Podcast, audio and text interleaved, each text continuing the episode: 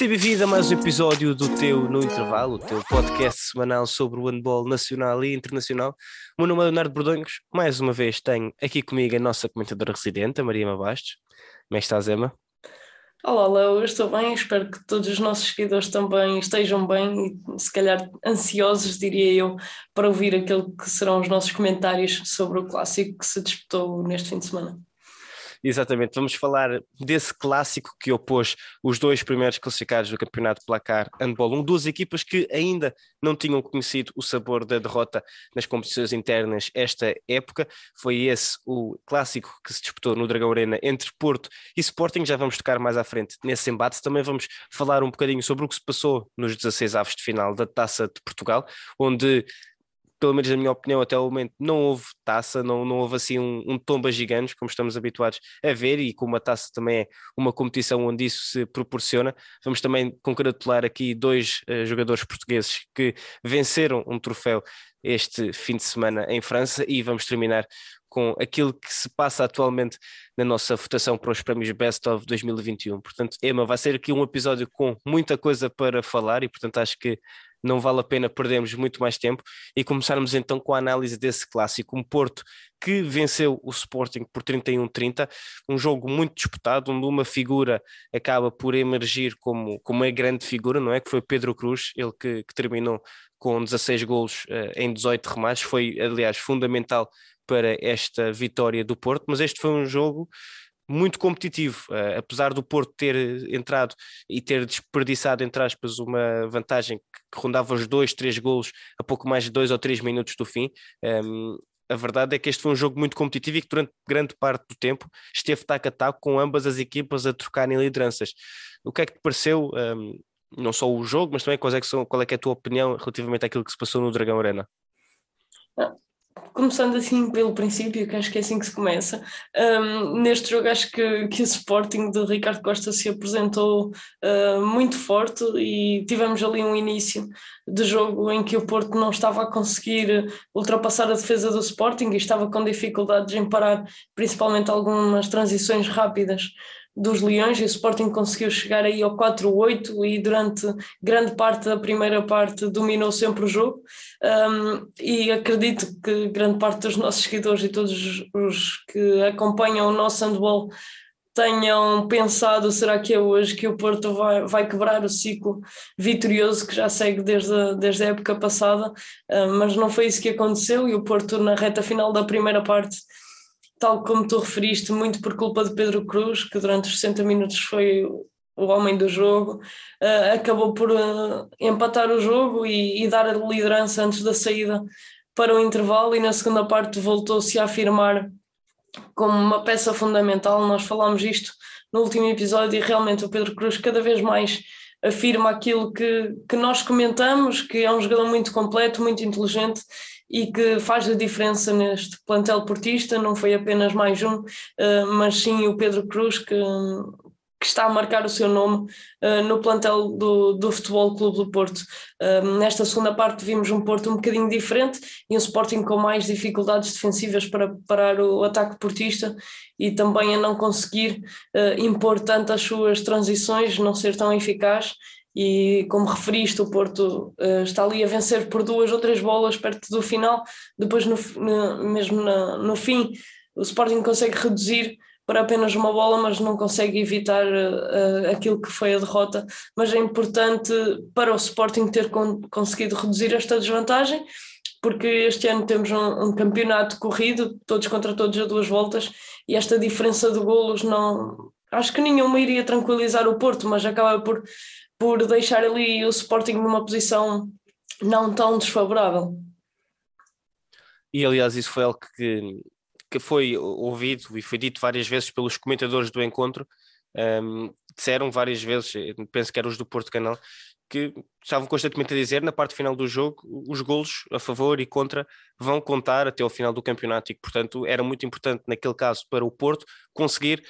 um, a maior vantagem possível e no caso do Sporting conseguir diminuir ao máximo essa diferença. Foi um jogo, é tal como tu disseste, o Sporting entra melhor um, e um Porto que pareceu algo lento, mas depois quando, quando começou a carburar na, a meio da, da primeira parte, eh, começou realmente a, equilibrar e depois o segundo tempo foi, foi praticamente sempre todo equilibrado, com ambas as equipas a terem vantagens, a, a disputarem entre si a vitória até ao final e voltámos a ver o 7 para 6 do Porto a ser eh, uma peça fundamental, um, não só pelo que fazia, mas também pelos passos que abriam, e, e o Pedro Cruz voltou a estar, a estar 100%, um, 100 eficaz, não só da linha de 7 metros, mas mesmo depois em jogo corrido foi praticamente uh, infalível, falhou apenas, apenas dois remates. Um, aquilo que eu te perguntava era. Uh, achas que, pelo que temos visto, o 7 para 6 do Porto realmente está aqui a, a voltar a afirmar-se como se quer a sua arma mais forte e fundamental para estes jogos em que a equipa sabe que vai ser difícil e, portanto, realmente estamos a ver o 7 para 6 a afirmar-se novamente como a grande força do Porto ou como aquela, aquela, aquela arma secreta não é bem secreta porque toda a gente sabe que pode aparecer, mas que realmente quando aparece é complicadíssimo defender. Claramente que, que o 7 para 6 do Porto tem, está a voltar a afirmar-se e não nos podemos esquecer que, que a saída de, de Miguel Martins e de André Gomes culminou na saída dos, principalmente o Miguel, que era o que assumia mais como lateral direito no 7 para 6, mas o próprio André Gomes também o fazia. Um, e o Porto de Magnus Anderson talvez tenha demorado algum tempo uh, a encontrar a solução para essa posição e até para adequar o Pedro Cruz a esse novo tipo de jogo, uh, ao novo modelo de jogo. Não nos podemos esquecer que, que Pedro Valdez, Pedro Cruz, os jogadores que chegaram este ano, mesmo Diogo Oliveira, precisam sempre de algum tempo de, de adaptação. Uh, ao jogo simples numa nova equipa, quanto mais para, para aspectos táticos tão específicos como é o 7 para 6. Uh, eh, são processos que levam algum tempo a ser trabalhados até, até começarem a resultar com, com algum sucesso e acho que o Porto está a conseguir isso. Uh, conseguiu aqui encontrar em Pedro Cruz uma nova arma para, para utilizar no 7 para 6, tem resultado muito bem e acredito que daqui para a frente uh, continuemos a ver cada vez mais este 7 para 6. E tocando então nesse teu último ponto, realmente Pedro Cruz assume claramente, e, essa tem sido quase a sua. Uh, aqui, aqui não tentando fazer a comparação, mas acaba por ser impossível não fazer. Sai Miguel Martins, que era tantas vezes essa peça fundamental do 7 para 6, entra Pedro Cruz, que sendo um jogador de características bastante distintas das do Miguel, realmente tem assumido essa função e sentes que essa se calhar é uh, não, não apenas porque estaríamos aí a, a, limitar muito o jogador a apenas uma dimensão, mas essa, essa capacidade que ele tem de jogar do lado direito da primeira linha tem sido realmente a sua principal, uh, o seu principal acréscimo, aquilo que ele sequer mais tem oferecido de melhor a este Porto desde a sua entrada, ou aquilo que, que lhe permite destacar-se mais?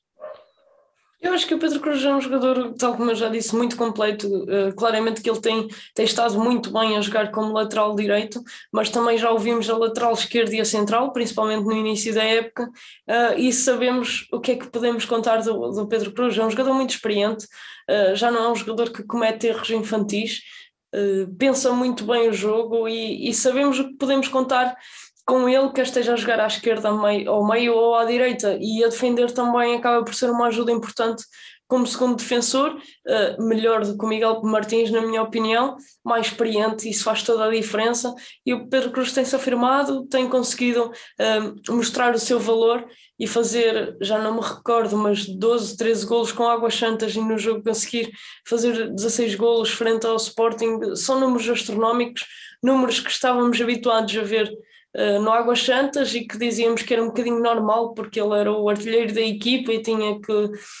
que assumir a responsabilidade. Ele no Porto não tem que assumir essa responsabilidade, uh, não a assume, as coisas acabam por surgir muito naturalmente. Obviamente a equipa também trabalha muito para ele, mas Pedro Cruz tem se afirmado realmente como um jogador bastante importante uh, para Magnus Anderson. É pena realmente também não, não integrar essa, essa lista dos 35 pré-convocados, eh, se calhar também pela idade uh, já, não, já não se justificaria, mas realmente um Pedro Cruz a jogar da forma que tem jogado e com este impacto no 7 para 6 do Porto, quem sabe se também não, não faria moça nesse 7 para 6 português agora na, no, no Campeonato da Europa de 2022. Mas isso já é outra conversa, já é uma conversa para mais para a frente quando abordarmos então essa convocatória final de Portugal uh, antes de partir para o Euro 2022, ainda não é conhecida, não só, é, são, são conhecidos os 35 pré-convocados. Emma, segue então um Porto ainda sem conhecer o sabor da derrota, mas focando aqui também um bocadinho no que este jogo, esta derrota, mas esta exibição um, significa para o Sporting. Achas que apesar de tudo, apesar da derrota, é um Sporting que sai confiante por saber que, que pode disputar num Dragão Arena, que toda a gente sabe que é um pavilhão muito complicado de jogar, uh, que pode disputar realmente o, o jogo e mesmo o campeonato até ao fim contra, contra o Porto, se dúvidas ainda houvessem, achas que nos próprios jogadores foi, foi a, aquele selo, aquele, aquele, aquele selo de confiança dizer não, realmente nós, nós batemos de frente contra o Porto, esta equipa que já não perde para o campeonato nas competições internas há mais de 70 jogos, se eu não me engano, eh, nós podemos, estivemos perto, foi ali uma questão de pormenores no final do jogo que acabaram por fazer a diferença. Claramente que o Sporting sai do Dragão Arena um, triste por não ter conseguido evitar a derrota, mas confiante para aquilo que será, que será a segunda mão. Foi um jogo, como eu disse, em que grande parte da primeira parte o Sporting conseguiu dominar e se demonstra também a confiança com que os Leões entraram e, e um Porto que, que, demorou um bocadinho a conseguir impor o seu jogo. E o Sporting teve muito mérito um, ao sair derrotado apenas por uma bola no, no Dragão, apresentou um bom nível de jogo, sabemos que o Sporting está muito diferente, com uma defesa muito mais dinâmica, um handball muito mais rápido, procura muitas transições e realmente tem, tem jogadores que são muito fortes nisso. Nós podemos ver o Nathan Soares faz uma diferença nas transições eh, impressionante e, e, acho que o Sporting continuando a trabalhar nisso, é uma equipa que, que está há três ou quatro meses a trabalhar junta, praticamente nova, uh, está a melhorar a olhos vistos e acredito que na segunda volta uh, o Sporting vai entrar no jogo muito confiante e se até lá mais nenhuma equipa perder pontos, tenho a certeza que, que, será o jogo que pode decidir o campeonato, porque realmente são as equipas que, que seguem uh, mais indicadas para isso, visto que o Benfica acabou por já escorregar. E vemos aqui, poderemos ver aqui um jogo do campeonato no pavilhão João Rocha, em que estará tudo por aberto e este gol de vantagem do Porto vai acabar por, por desaparecer. Exato, vamos ver então aquilo que acontece. Ainda falta muito campeonato. Relativamente ainda só aquilo que disseste, e antes de fecharmos aqui o, o capítulo do clássico, também foi interessante ver a forma como o Sporting tentou defender o 7 para 6 do Porto, a jogar não sempre naquele 6 era mais tradicional, chegaram mesmo a meter um, um 5-1, apesar do defesa avançado não estar assim tão avançado, mas a tentar causar ali alguns problemas à circulação de bola do Porto, portanto foi isso também muito interessante e vamos ter um campeonato sem sombra de dúvida disputado até ao fim, Porto e, e Sporting partem claramente na frente. O Benfica, como já perdeu frente a estes seus adversários diretos, acaba por estar imediatamente atrás, mas certeza que ainda muita coisa vai mudar, tendo em conta que as três equipas da frente ainda estão a disputar competições europeias, ainda vai haver o Campeonato da Europa, vários jogadores internacionais vão disputar essa competição e, portanto, e para além disso, temos cada vez aqui o Covid começa a, a mostrar a sua cara feia, portanto, esperemos que não tenha impacto, mas ainda vai ser um campeonato com, em que muita tinta vai correr e, e nós vamos estar aqui para acompanhá-lo jornada a jornada. Mudamos de competição, mas continuamos aqui em Portugal e passamos para a Taça de Portugal Lema. Um, 16 avos de final praticamente concluídos, faltam apenas dois jogos ainda a ser disputados: o embate entre o 1 de dezembro e o Sporting, e também o jogo entre o Belenenses e o Vitória. Um, não tivemos, tal como eu disse anteriormente, grandes surpresas. Não sei se concordas aqui comigo. Um, a Ada Maia bateu o Alto do Moinho, a equipa da segunda divisão, o Madeira Sade aqui num, num, num, embate entre equipas da primeira divisão, o Madeira Sade bateu o Sporting da Horta, o ABC venceu a equipa do Benavente, o Águas Santas venceu o Arsenal da Devesa. No jogo entre Povo, e Boa Hora, a vitória sorriu ao Povo e depois também tivemos o Benfica a ultrapassar o Avanca e o Gaia a ganhar frente ao Lagoa, o jogo se disputou no Algarve. Relativamente ao resto dos jogos, a São Joanense também conseguiu ultrapassar a Juvelis, o Ball bateu o Sassueiros e o Porto também ganhou em casa frente ao Camões, aqui com o jogo a disputar-se logo no dia a seguir ao clássico uh, frente ao Sporting. Aqui interessante ver essa jornada dupla do Porto. Depois também tivemos jogos entre equipas que estão ambas nas divisões inferiores. O Académico Viseu venceu o Ginásio Clube Santo Tirso e o FAF ganhou a ADA São Pedro do Sul e, por fim, o CD Santana bateu o Estrela da Amadora. Portanto, Emma, aqui não tivemos propriamente um, grandes surpresas, não é? E sabíamos que seria difícil. Uh, o fosso ainda é grande entre equipas um, do Campeonato Placar Handball 1 e da segunda divisão, apesar do nível qualitativo em geral no handball português estar a subir cada vez mais. Não sei se queres pegar aqui em, em, algum encontro ou se calhar passarmos já aquilo que também vão ser os oitavos de final, uma vez que já é conhecido o emparelhamento. Um, não sei se queres tocar aqui em alguma coisa ou podemos querer já fazer uma, uma antevisão ainda que muito, muito, muito uh, antecipada daquilo que podem ser os embates dos oitavos de final. Tal como tu referiste, acho que não, não houveram grandes surpresas, não houve grandes surpresas nos, nos 16 avos de final, apenas se calhar aquela diferença de golos uh, no duelo entre o Madeira e o Horta, uh, mas retirando isso, acho que foi tudo mais ou menos natural e a própria vitória do Madeira jogando em casa sabemos que é sempre favorito, uh, portanto acho que podemos passar essa divisão muito, muito, muito, muito. antecipada, antecipada muito, muito, muito, exatamente. muito antecipada. Exato, porque os jogos destes oitavos de final só estão marcados atualmente para dia 5 de fevereiro, portanto ainda faltam praticamente dois meses até lá, eh, mas de qualquer forma já temos aqui este emparelhamento, o Gaia vai jogar frente ao Águas Santas em Gaia, o FAF recebe o Madeira Sado, o Académico de Viseu recebe a São Joanense, depois vamos ter aqui um embate entre o CDC Santana e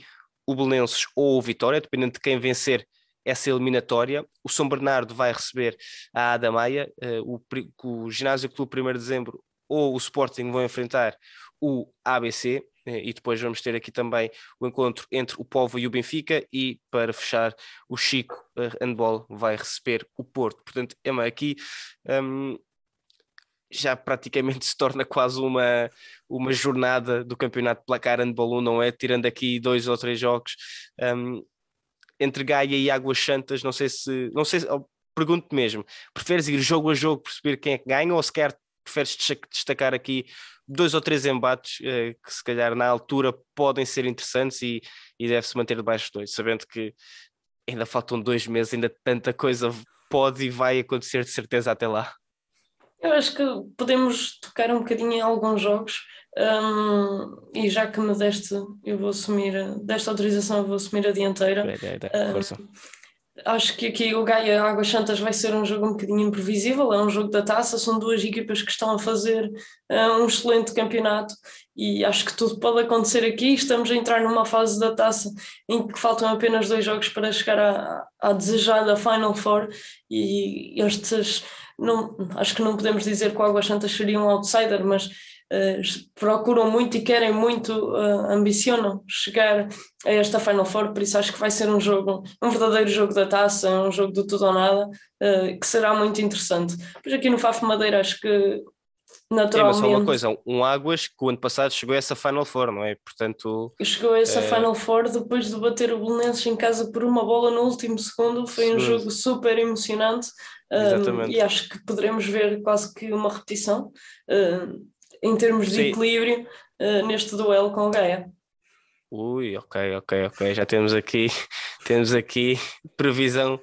uh, de Maria Mabaixo, mas continuando, estavas interrompido, peço desculpa, mas passando não, para, para, o segundo jogo. Eu desculpo. Estás, não, acho que aqui no Fafo Madeira, com alguma naturalidade, a equipa do Paulo Fidalgo uh, vai conseguir passar para a próxima fase, mas quando chegamos aqui ao, ao Académico de Viseu São Joanense, uh, sabemos claramente que a São Joanense está a fazer uma excelente época, uh, mas o Viseu também uh, teve um bom investimento este ano, está com uma equipa bastante interessante, tem, tem ambições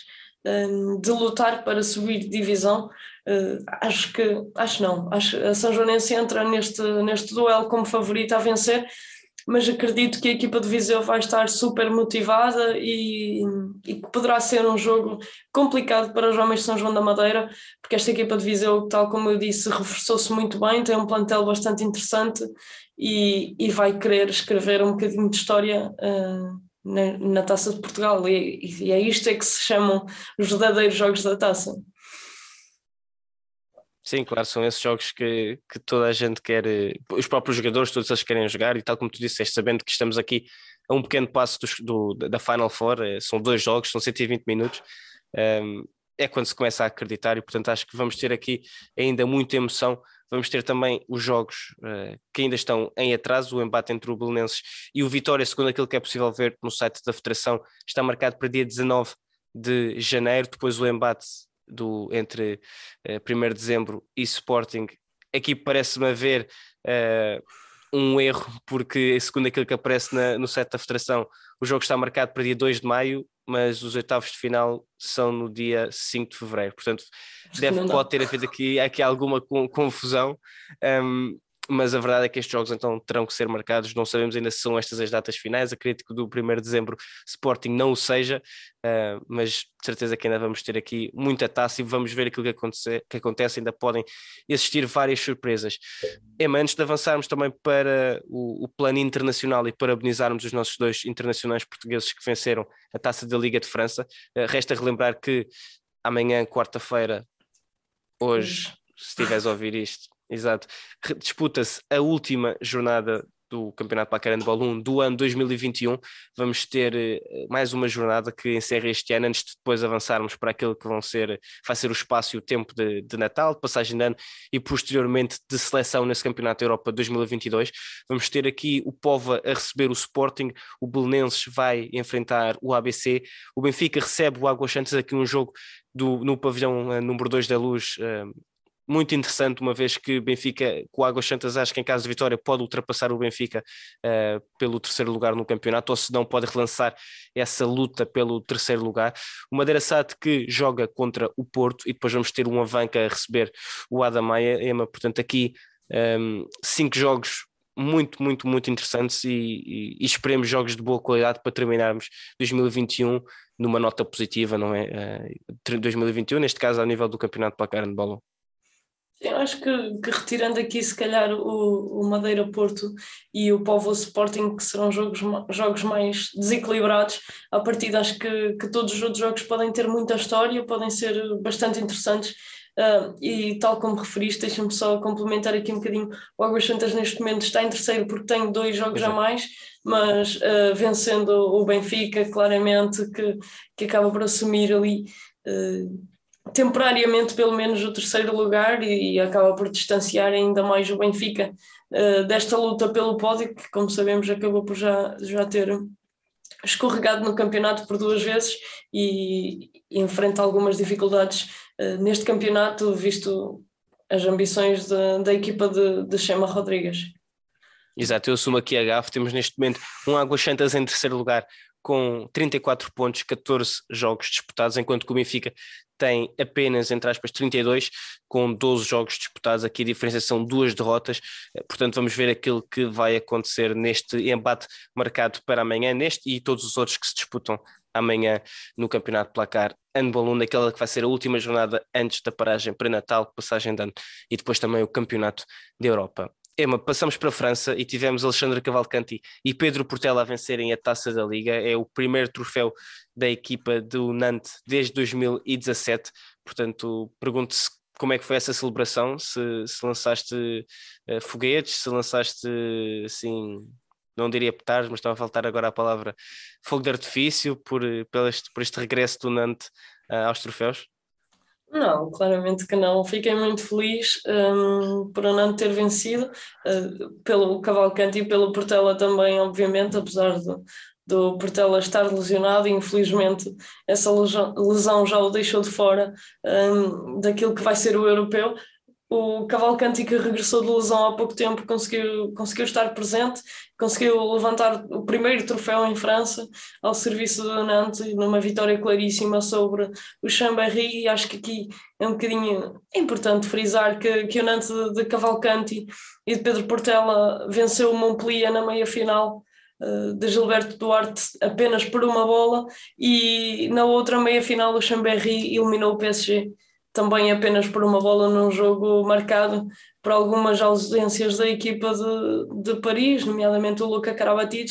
uh, o Ian Genti, e houve aí um episódio caricato, eu infelizmente ainda não consegui ver, mas sei que o Gerard acabou por levar um dois minutos e um dos centrais do PSG acabou por ter de ir uh, assumir como, como guarda-redes, é uma coisa que a este nível, sinceramente acho que nunca vi, um... Acho que é incompreensível, diga-se de passagem. Ah, honestamente, não, não compreendo. Sim, eu é acho que, não... se, um, se pronto, o segundo guarda-redes do PSG uh, eh, estava infectado com Covid, claramente não poderia estar em jogo, mas acredito que numa equipa B existisse algum guarda-redes. Uma equipa B, pudesse... uma equipa de júniores não conseguem ir, ir, buscar uh, alguém. Agora, coitado de terem que. A mim, honestamente, eu quando vi isso, fiquei completamente chocado. Aliás, fiquei eu, fiquei, acredito que tenhas ficado tu e toda a gente que estava a ver o jogo, porque nós não estamos a falar. Quer dizer, eu, eu cheguei a ver isso, mas ao nível de uma terceira ou de uma segunda divisão, não ao nível de uma equipa que luta para ganhar Liga a Liga dos, dos Campeões. Campeões. Exatamente. Uh, acho que, mas pronto, mas acho que isso passa, passa um bocadinho ao lado, não é? Uh, tivemos aqui um Nantes a vencer, e uh, eu acho que esse é o, é o ponto mais a destacar: o facto de termos dois, dois jogadores portugueses a, a, levantarem esta, esta taça da Liga, naquilo que pode ser, espera-se para o Nantes, um bom presságio para aquilo que resta da época. Sim, uma época que, que não tem sido propriamente fácil, porque o Nantes acabou por perder com, com o PSG por uma bola de diferença e sabemos que este campeonato francês já, já é, não sei há quantos anos, seis, sete anos. Eh, Acho que sete. Eh, que o PSG é, é campeão e já vimos durante esses anos uh, o Nantes, o Montpellier vencerem o PSG fora da Liga Francesa, mas nesta Liga Francesa acho que, que o PSG continua muito forte e, e invencível. Uh, apesar de já ter tido alguns sustos, acabou sempre por sair por cima, mas vamos torcer para que o Nantes uh, consiga lutar até o final por, por esse título tão desejado que nunca, nunca venceram e também desejarem um bocadinho de sorte para, para o Montpellier que está a fazer uma Liga dos Campeões incrível, mas uh, a prestação a nível interno está muito abaixo das expectativas. Deixa-me sair aqui à cábula, mas julgo que, que o Montpellier neste momento está, em oitavo lugar, é, acho. Mas, já, é, mas já, já, já, sabemos que normalmente, assim, quando, quando a manta tapa, tapa a cara, tapa a cabeça, os, os pés acabam por se estapar. E é muito complicado quando uma equipa faz aquilo que o Montpellier está a fazer uh, na Europa, é muito complicado conseguir manter esse mesmo nível uh, ou, ou, manter os níveis de intensidade depois para, para o campeonato. É, é, são poucas as equipas que o conseguem fazer e normalmente essas são as equipas que que acabam por estar a disputar a eh, final da Liga dos Campeões e que, e que conseguem realmente ter a profundidade de banco eh, e também a qualidade para conseguirem tira, saem um jogador entre outro, conseguir manter esse nível qualitativo. Sim, o Montpellier é uma equipa que tem, que tem um bom plantel, mas tal como tu referiste, estão a fazer uma, uma excelente campanha na Liga dos Campeões, também têm sido marcados por uh, imensas lesões. Acho que o Montpellier Uh, retirando talvez os dois, três primeiros jogos da época, ainda não teve nenhum jogo em que pudesse contar com, com um plantel inteiro, porque agora está um que está dois meses fora, de repente está outro, um, e tem sido sempre ali uma gestão complicada também para Canaé, que tem feito, e, e tiro-lhe o chapéu para, para as exibições a nível da, da Liga dos Campeões, já no campeonato francês também sabemos que é um campeonato cada vez mais competitivo, as coisas não têm corrido tão bem, uh, mas acho que, que as coisas podem melhorar claramente e, e, dar também, já agora, já que estamos a falar da Liga Francesa, parabenizar o, o Toulouse de Gonçalo Vieira e também o Sesson Rennes de, de Miguel Espinha, que estão a fazer uma época incrível e encontram-se neste momento acima do, do oitavo lugar, que para o Toulouse é mais ou menos normal, mas para o Cessan Rennes é, é um excelente arranque de temporada uh, e por isso os parabéns também para os nossos portugueses que, que atuam nesta Liga Francesa. Miguel Espiga e Gonçalo Vieira, que fizeste aqui uma ponte absolutamente perfeita. Não, não, não, sei se foi de propósito ou não. Não, não foi, mas, mas calhou bem. Mas pronto, mas calhou na perfeição. Porquê? Porque temos Miguel Espinha e Gonçalo Vieira nomeados para os prémios de revelação, jogador revelação uh, no estrangeiro, os portugueses que mais têm revelado esta época no estrangeiro, o EMA, nos nossos prémios Best of 2021. Uh, eh, e realmente eu acho que nós ainda não falámos disto, ainda não falámos dos prémios desde que lançámos, desde, os prémios. desde ou seja, não, desde que lançámos os prémios ainda não falámos deles no podcast, não? Uh, não, lançámos antes a dizer que iam sair Exato, e não, não podíamos referir os nomeados. Exato, mas neste momento já temos os nomeados em todas as categorias e acho que antes de avançarmos uh, é preciso agradecer a todos os que já votaram. Um, porque o, o, o, entusiasmo foi tanto que no primeiro dia o nosso site pura e simplesmente não conseguiu aguentar uh, com o número de acessos que estávamos a ter. Lidámos com esses problemas técnicos, fizemos as alterações necessárias e desde então não voltaram esses problemas, mas o primeiro dia foi verdadeiramente uh, chocante. Eu acho que nem eu nem tu esperávamos aquele tipo de adesão. Uh, foi quanto? Eu não, eu não me quero enganar, mas não, foram mais de 15 mil votos no primeiro dia, não foram? Sim, em menos de 24 horas, com, com meio-dia de site em baixa, uh, tivemos 15.638 votos no momento que eu fiz que fizemos a contagem e são muitos votos em, em tão pouco tempo, uh, tendo em conta que, que grande parte do tempo o site esteve em baixo e, e não dava para votar. Sim, foram ali momentos de alguma tensão quando nós lançámos e abrimos uh, a votação e, e, de repente demos por nós e, e começámos a receber as indicações de que o site realmente estava em baixo, nós próprios não conseguíamos entrar. Uh, e portanto foi, foi absolutamente incrível. Neste momento já ultrapassamos o número de votos que tínhamos o ano passado, uh, e eu acho que isso só por si, quando ainda faltam mais ou menos 10 dias para, mais ou menos não, quando ainda 10 faltam dias. 10 dias, hoje, eh, 9 dias amanhã, quando estiveres a ouvir, para o final do ano e para o final da votação, acho que é absolutamente espetacular, já temos ultrapassado esse, esse número e esse valor, eh, e portanto só temos que te agradecer a ti que nos estás a acompanhar, que nos tens acompanhado, mas também relembrar que podes e deves continuar a votar nos teus jogadores, jogadoras e treinadores, e treinadoras favoritos e árbitros e, e, e comunicação prémio, e prémio de comunicação. Portanto, continua, podes continuar a votar nos prémios Best of 2021 até dia 31, podes votar uma vez por dia, portanto, continua a mostrar o teu apoio em todas as categorias que temos: melhor jogador em Portugal, melhor jogador em Portugal, melhor jogador lá fora, no estrangeiro, jogadores revelação, melhores treinadores, eh, melhores árbitros, destacares o prémio, o, o clube que tu achas que melhor tem trabalhado a sua comunicação no ano 2021, portanto, podes continuar a mostrar o teu apoio assim. Nós vimos vários dos atletas também a, a partilharem esse, esse apoio, portanto, é isso também que nós queremos. E, portanto, acho que é continuares a votar e mais uma vez deixar aqui uma palavra de apreço e da minha parte, isso é que a Emma também, também a vai também vai confirmar que, que, só temos é que vos agradecer pelo apoio que têm dado nesta iniciativa. Um, e, e Emma, aqui vou cometer uma, uma inconfidência, mas acho que não vais ficar chateada. Uh, o ano passado, quando fizemos a, quando fizemos a contagem dos votos, foi um processo muito, muito demorado, uh, porque uh, não me lembro, acho que ainda não falámos disto e ainda não, ainda não tínhamos oficializado, mas o ano passado a contagem dos cerca de 30 mil votos foi feita à mão. Um, foi feita à mão uh, por mim, pela Ema, pelo, pelo Mateus, eu até meti a minha mãe também a contar, uh, portanto foi um processo muito demorado, uh, difícil. Tens noção que neste momento está toda a gente a gozar connosco. Mas nós, na altura que lançámos, deixa justificar um bocadinho, senão as pessoas vão pensar que não, eles são tolinhos.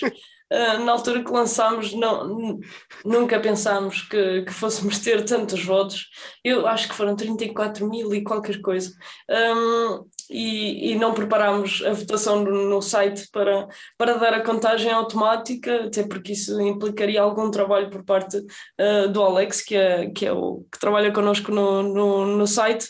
julgámos que iriam ser poucos, mas dos poucos viraram mais de 34 mil e, e muitas horas de, de contagem minhas, do, do Léo, do Mateus também e da mãe do Léo, que nos foram ajudando um, a chegar aos vencedores. Felizmente este ano fiquem descansados, é tudo automático, estamos tranquilos e, e assim não vamos ter tanto trabalho. Eu cada vez que me lembro é, é, é rir para não chorar, porque foram horas e horas e horas à frente do computador a, a, a contar cada voto e a fazer no Excel. foi. Eu acho que pronto, mas neste momento é tudo automático, está tudo a ser feito diretamente pelo, pelo nosso servidor e, portanto, podem ficar descansados que não, estão, não nos estão a colocar em qualquer tipo de sofrimento, antes pelo contrário, estão-nos a, a, dar muita alegria por, eh, pelos vossos votos e pela forma como têm interagido com os prémios este ano. E, não sei se queres deixar então aqui a tua última mensagem um, antes de, de encerrarmos mais um episódio. Sim, quero agradecer um bocadinho a semelhança do que, do que já disseste também, uh, mas é de notar que, que a 7 metros não existiria se não, não tivéssemos tanto apoio, se não, se não nos acompanhassem. Uh, e estas, estas iniciativas dão-nos dão algum trabalho, mas acima de tudo dão-nos muito gozo e também satisfação um, porque estamos a fazer realmente aquilo que, que, também gostamos e é bom saber que desse lado vocês também gostam uh, daquilo que nós fazemos, do nosso conteúdo. Ah, e deixa-me agradecer uma coisa que eu me esqueci. Filipe, obrigada pelo feedback que me deste em relação ao nosso, ao nosso no intervalo. Isto já foi há dois episódios, já estou a dever este agradecimento há muito tempo, uh, mas obrigada por isso, é bom saber que, que gostam realmente daquilo dos nossos habitantes, meus e do Leonardo aqui, mas também de todo o conteúdo que nós fazemos nas redes sociais uh, e no nosso website. Espero que nos continuem a acompanhar e a mandar uh, os vossos feedbacks, opiniões e também sugestões, porque nós queremos estar sempre a crescer e a dar-vos uh, aquilo que vocês mais querem. Exatamente, agradecer a todos. Este projeto não seria possível sem vocês e por isso, mais uma vez, muito obrigado. Reforço aqui os votos da EMA. Reforço também os votos de boas festas, bom Natal, uh, aquilo que celebrarem, que, que o celebrem bem e que aproveitem ao máximo este, este tempo de família, saber de que, e tal como foi anunciado hoje, com todas as, as medidas e as regras de vida à Covid, de forma que uh, não se volta a acontecer aquilo que aconteceu o ano passado. Esperemos que não, esperemos que todos vocês estejam seguros, estejam bem de saúde e que assim se mantenham ao longo agora desta, desta quadra natalícia e desta quadra festiva. Eu e a Emma vamos voltar dentro de uma semana para também falar um bocadinho sobre aquilo que se passou nesta última jornada. Quem sabe, se calhar, nessa altura, abordar os convocados de Portugal. Já temos várias e várias seleções que vão participar nesse Campeonato da Europa, que já anunciaram os 20 convocados. Esperemos que na altura também já ter uh, da nossa seleção nacional de séniores masculinos. Até lá, muito obrigado a todos os que nos acompanharam. Este foi mais um episódio do No Intervalo com a Maria Mabastos. Meu nome é Leonardo Bordonhos. Não perca o próximo episódio, porque nós também não. Até à próxima.